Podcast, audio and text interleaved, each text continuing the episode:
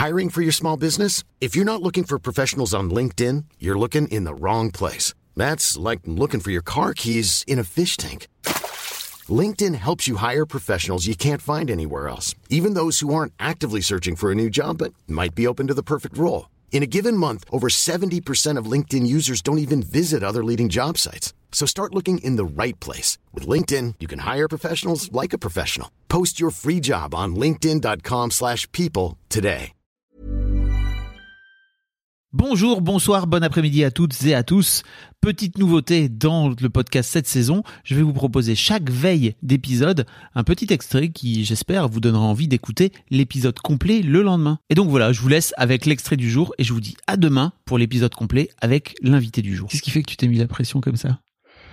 Bah déjà, j'avais une de mes meilleures copines qui était enceinte. Et il y avait ce côté, euh, je veux un bébé avant 30 ans.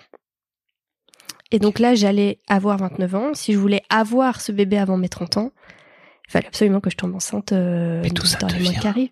Je ne sais pas. En, en d'où- fait, moi, dans mon idée, je voulais avoir un premier bébé genre entre 27 et 29 et un deuxième entre 30 et 32. Mais pourquoi faire des plans? Mais je sais pas, je, je- sais pas pour, pour, euh, parce que j'avais pas envie d'être trop vieille quand j'aurai mes enfants parce que j'avais envie de pouvoir en profiter longtemps. Ok. Je pense qu'il y a une, ça, ça va peut-être revenir après dans la suite de la conversation, mais une espèce de peur de la mort qui qui me poussait à faire les choses euh, vite. Ok. Et j'avais déjà pris énormément de temps justement à profiter du reste de ma vie, à prendre le temps de faire des études, à pas me mettre de barrières euh, avec des enfants ou autres pour faire ce que j'avais envie de faire. Maintenant, c'était une autre phase de ma vie. Ok. Voilà. Pardon, pardon de te cuisiner un peu comme Non, ça, mais mais je trouve ça trop normal. intéressant parce que c'est des vrais trucs qui existent Mm. euh, sociétalement. Et je trouve ça hyper intéressant de chercher à, à gratter un peu ce qu'il y a dessous, quoi. Tu vois, Pour- pourquoi faire, pourquoi faire des plans de vie, tu vois? Alors qu'en fait, le but de la vie, c'est quoi? C'est de vivre. Ouais. c'est un bon début. non, mais c'est vrai. Ouais. Et après, je comprends, tu vois, que t'as envie, tu te dises, ok, dans, dans telle et telle année que t'aies besoin. En fait, Mm. on a tous besoin de planifier des choses, tu vois. Mais c'est vrai que euh, et j'étais pareil, hein, tu Ouais. vois. Donc, je, je suis pas en train de te dire que c'est c'est des conneries qu'il faut pas le faire. C'est juste avec le recul aujourd'hui, je me dis, hmm, je sais pas trop pourquoi, euh, tu vois, te, te te foutre des des, des étapes comme ça qu'il faut que tu coches. Ouais, avec le recul, je pense que je, le, je me dirais, mais c'était complètement con. Mm. Mais euh, Pas- ouais. Non, c'est pas complètement con. C'est Oui. juste, c'est un. Non, parce qu'en plus, je juge pas. hein, tu vois, Ouais. c'est vraiment. Je trouve que de cette là, ça, te- ça te fout de la pression. Tu vois. Ah bah ça c'est certain, Euh, la pression elle est là. Oui. La pression elle est là.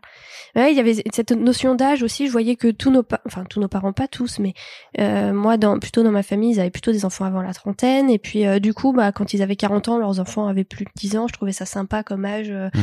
Voilà, je voulais pas avoir des enfants à 40 ans qui que quand j'ai moi j'ai 60 ans, ils en aient que 20 et de pas voir leur vie et de peut-être pas voir mes petits-enfants et voilà, c'est c'est un peu tout ça et je voulais que mes parents puissent connaître mes enfants aussi et voilà, Bon, il y a un peu tout ça qui se Oui, mélange. oui.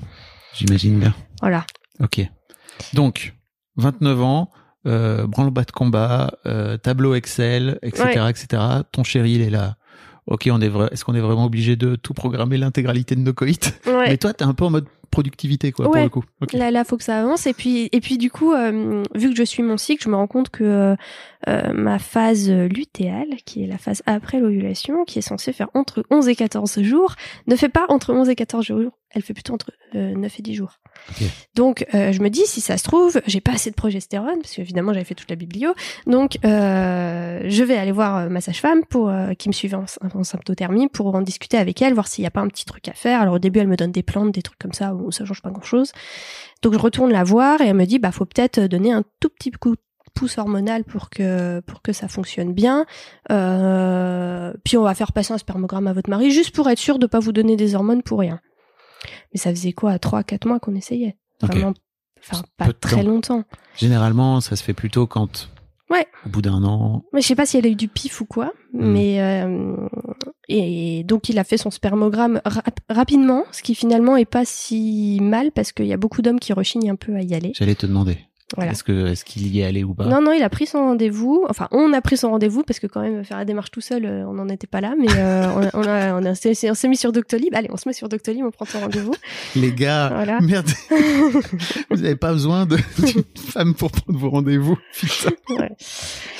Et- Oh, on avance on- petit à petit. Mm. Mais c'est pareil, hein, été ce mec hein, qui prenait Oui, pas ses bah, euh, rendez-vous. il y en a donc, beaucoup, euh, hein, oui. donc euh, voilà, ça, je suis pas très surprise.